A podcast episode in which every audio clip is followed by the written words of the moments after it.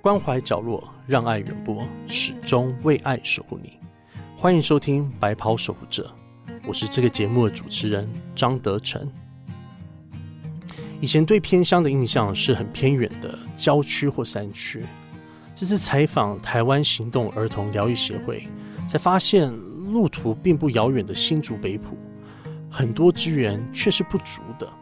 虽然社会上已经有许多公益单位，但还是有很多角落是不被看见的。我也期待透过白袍守护者的报道，让更多故事被听见，让更多爱传播到每一个角落。白袍守护者，拥有稳定的工作、不错的薪水，好像才符合世俗的价值观。职能治疗师陈立伟。一开始的人生也是这么走的，但接触了许多需要早疗却苦无机会的孩子后，他决定出走，从人人称羡的医院工作出走，也从世俗的价值观出走。在服务的过程中，他才发现小小的台湾有两个世界。对有些家庭来说，能够好好活着就是一件值得感谢的事。像呃，我觉得大部分的人可能工作之后都会期待我要去追求啊好的社会地位，或者赚很多的钱，要多好多美满的一个生活。但其实你去看到很多家庭或是很多的生活模式之后，你会发现其实社会不是只有只能往一个方向前进，有的时候其实你也可以就是在呃。比较安稳的生活里面，或是没有预值需求没有这么高的一个生活界面，其实你也是可以找到满足的一个地方。甚至是有时候你会发现，好好活着或是活下来，其实就是一个要感谢上天的事情的。因为其实在这边我们会看到很多家庭，也不要说去提到早疗，有时候光是让全家人每个月每天有饭吃，就是一件很辛苦的一件事情了。以坚实五峰来说好了，他们的生活呃家庭结构就是很多个小孩子。一家四个，我觉得三个小孩、四个小孩是很基本的。那六七个都还蛮常见，很很难想象，但的确是这样。但是因为山上又没有稳定的工作，他们都不能打零工或者是接受补助，所以才说在山区就是有时候生存下来就是一个很棒的一件事情了。你有曾经很气自己过吗？我觉得会比较多的是整个呃对于。好，比如说最近有一些家庭是，呃，家里有四个孩子，但是妈妈、爸爸是家里功能最好的是爸爸，但他其实是轻度的智能障碍。那妈妈过去曾经也有性侵，然后或是家暴的议题，那奶奶又有酗酒的议题，所以在家庭里面，其实以正常的环境来说，这个家庭的孩子其实是应该要被抚养的。但是其实，呃，你说抚养对孩子一定好嘛？其实那是最最不好的方式。但是你留在原生家庭，你会觉得好像这个孩子真的会蛮蛮蛮惨的。那现在环呃，可能我们的政策、我们资源又不足以让所有这些孩子都可以，就算我们要抚养好，也没有地方可以抚养。那你就会觉得，真的有时候不知道该为这些孩子或是这个家庭可以做做些什么事情。对对啊，有时候是很无力的地方啦。但我们现在可以做的事情，就是尽可能的，比如说像刚刚这个家庭好了，那我们会试着就是做到更多家庭支持的部分。像这样的家庭，孩子的早疗不是我们第一优先了，我们会先去做的是整个恢复整个家庭功能，想办法重建这个家庭，那这个孩子才有办法稳定在这个家庭里面生活下去。对，所以可像这样的家庭是爸爸功能比较好，因为他会最主动自己带孩子，所以当我们会一直跟爸爸保持密切联络，可能孩子需要开声，或是功课上、学上有什么问题，我们先去支持爸爸。那可能奶奶今天可能因为酗酒，或是到处乱跑等等的，我们其实会想办法接回来，然后在他清醒的时候去跟他聊，然后去请他去看一下家庭的状况，然后或是在妈妈可能有这些议题，我们会试着去连接到所谓其他单位的心理师，或者是其他。啊，心理疗愈的这些资源，对我们想办法把资源带进去。早疗并不是让孩子从有病变没病，而是帮助孩子及家庭找到一个策略，让孩子可以更好的回归到他原本的生活里面。而改变的根本必须从家开始。从挨家挨户拜访，寻找可能帮助的孩子，到为弱势家庭串起当地的医疗及社福资源，最后建立起台湾偏乡早疗的网络点线面的整合，才能把爱送到每一个角落。呃，大家好，我是行动儿童疗愈协会的社工师恩慈。然后在部落里面，我有一个案例想要跟大家分享的是，呃，这个家庭本身就是低社经地位、低收入户。那其实他们家有四个孩子，然后大的已经念了国小的哥哥。那其实除了哥哥，因为他已经入国小了，不会是我们的服务对象。那下面三个孩子其实目前都是我们服务中的对象。这三个孩子，我们平呃。推测大概都是因为家庭环境的影响，并不是先天的先天的生理因素导致他的发展落后，而是因为家长不知道怎么去带孩子。对，那最大的诶，第二个的老二就是他是入了幼儿园之后才被老师发现到说，哎，有这样的需要。那透过老师转介出来之后，我们慢慢的进入到了家庭里面去，然后发现到了，哎，其实老三跟老幺也有这样的状况。什么样的状况？呃，老三的部分的话，主要是他坐不住，然后已经三四岁了，还在吃奶嘴。对，因为通常孩子他三四岁了之后，其实通常不会再吃着奶嘴，然后也不会再穿着尿布了。但是当我们进入到家庭里面去的时候，发现到说，嗯，这个。老三弟弟怎么三四岁了还吃着奶嘴？然后我们在跟家长访谈的过程中会发现到说，这个孩子在家里面不断的跑来跑去，完全静不下来。那叫了他的名字，他好像也不太有反应。对，然后所以说我们就透过进入到家庭里面的时候，就有跟家长分享说，哎，我们就是观察到说，哎，家里面的老三跟老四，就老幺的部分的话，嗯，已经两岁多了，然呃，怎么都没有声音。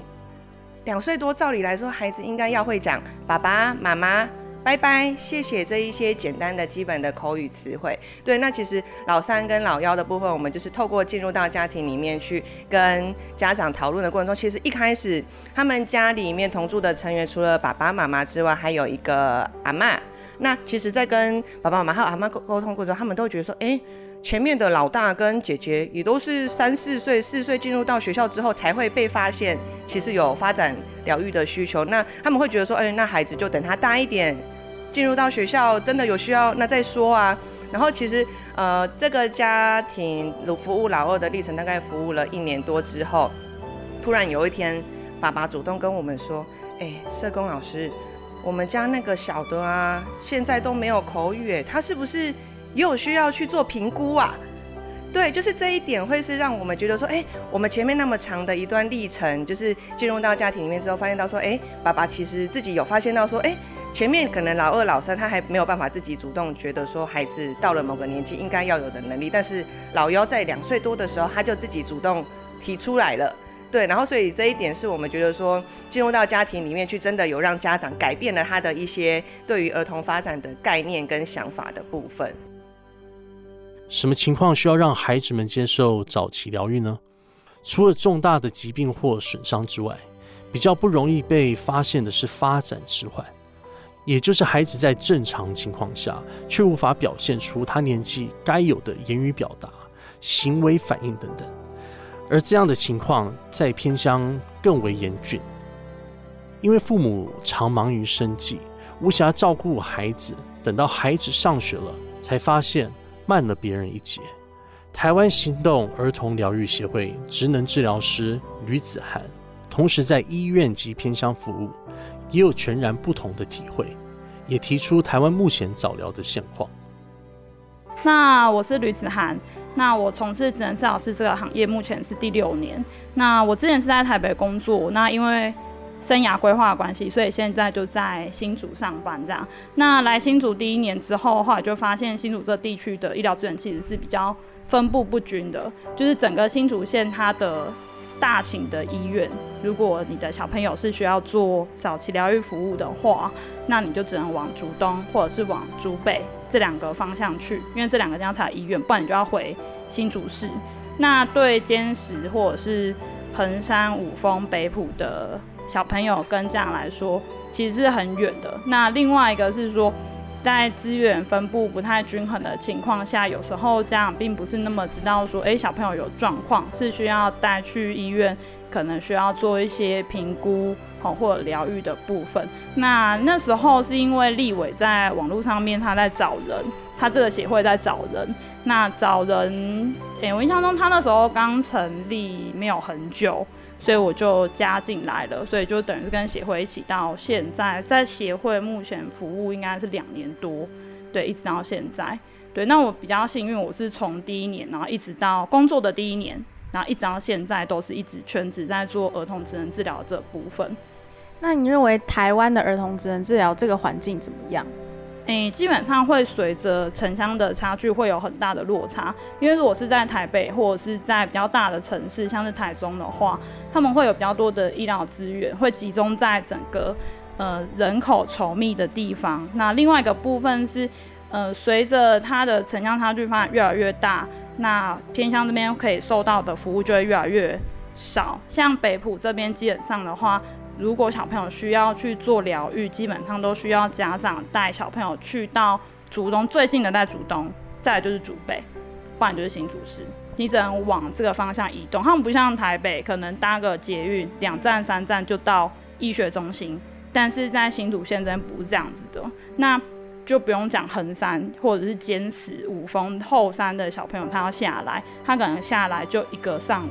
就没有了，那可能下来只做。三十分钟，因为医院可以提供的疗愈服务大概就是三十分钟。那结束之后，他又要再千里迢迢的再回他的家，可能他下山就一个小时，在医院的受到健保给付的治疗时段三十分钟，然后他又回去。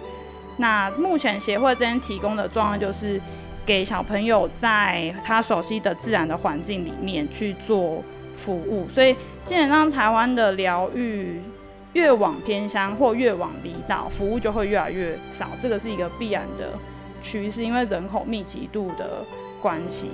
撇除资源不谈，呃，他们的状况会比城市的小朋友来了来的严重吗？应该说，在呃城市里面的小朋友，他的文化或者是他的家长受到的资讯会比较多，所以他们的。警觉心相对也会比较高，像台北市甚至有出，台北市卫生局他们甚至有出自己的一个筛检的量表。可是除了台北市，其他的卫生局它不一定有那个东西。那有时候就是山区的或是偏乡的，它的资源没有那么足的时候，应该说在这个环境里面没有那么多比较值的时候，你不会觉得说，哎，小朋友是有状况的。所以，诶，以这个学校为例的话，大部分都是进学校之前。就觉得都还好，进学校之后开始跟同年龄的小朋友有比较值，就会开始发现，哎，好像不太对。那有有没有曾经有哪一些小朋友的状况或是个案让你印象很深刻，让你觉得说你做这个行业是很有价值？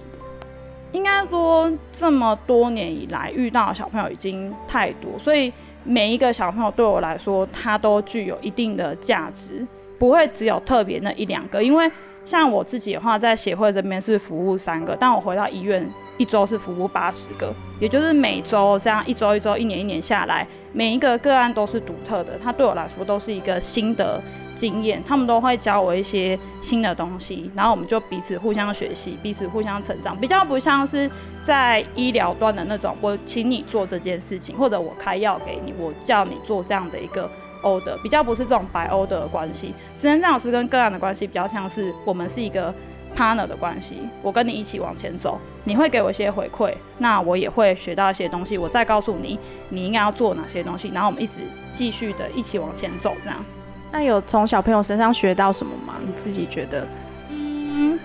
应该说跟小朋友一起互动的时候，你会抛开那种对成人的看法，像我们跟成人互动就会去。可能会去评价他的行为，或者会去呃评论他的行为，但是对小朋友来说，他们就是很单纯的去看待这个东西，不会有过多的想法，所以就是看到什么包容什么。应该是说，职能治疗的概念吧就是从生活里面去协助他做一个嗯适应，所以当他没有办法适应的时候，我们就会从旁边去协助他。然后重新跟他的职能去接轨他原本日常该做的那些事情，然后一个一个把它接起来，自然的把它接在一起。我分享一个我的近期遇到的一个案例，好，那个大概是我刚到新竹工作的时候遇到的一个小朋友。那他是出生的时候，嗯，缺氧，所以出生没有哭，然后脸是黑的，所以那个当下的产科医师就帮他做那个急救，就把他救回来了。那救回来之后，因为他是他是足月足月出生，那体重刚好有过。可是因为他出生的时候没有没有心跳也没有呼吸，所以就做急救这样。那那时候 call 我们去的时候，他已经有很明显的张力了，四肢都有张力，对，很明显的就是你一测，哎，就有张力出现了，就不对不正常的那种肌肉力量就开始出现。那那时候在他住加护病房的那一个月里面，因为我们只要有上班，每天都会 on call 都会去看他，就会就会进去看他。那诊治老师基本上是不给药的。因为我们也不能给药，没有办法给药，我们只能给一些动作上的或者活动上的一个建议。他因为年纪很小嘛，所以我们就会在刻意在会客时间的时候才去，因为我们可以 anytime 去，我有空就去，我不一定要等家长再来，但是我们会等家长可以进来的那个时间，因为新生儿家长病房会有一个会客时间，他要会客时间进来，那我们就会在那里等他，就会告诉他你可以如何做。那当时医生的预后。是没有很好的，就会说，哎，他可能将来是没有办法走，也没有办法坐，也没有办法站。那这个孩子他大概到出从离开家病房到回到做回来开始做复健，应该是六个月，然后一直到现在应该是两岁多。我们第一次看到他站起来的时候，其实是很感动的，因为他是当时是在那个小小的保温箱里面，我们在看那个他的出血的那些。照片，他的那些片子，所以我们就预期说他可能没办法走，也没有办法站。但是这样子一坐一坐一坐一坐，一直持续的坐，他站起来了。对，将来可能可能扶着助行器是可以走的。所以其实生命会有很多你无法预期的可能。那嗯，我们通常都会跟家长说你。遇到的这个状况，接下来可能会发生哪些事情？那但是我们会讲下一个事情是你做了哪些事情，我们可能会有一些新的进展或者新的变化。但是我们要一直一起做下去。如果你现在就放弃了，那就什么都没有了。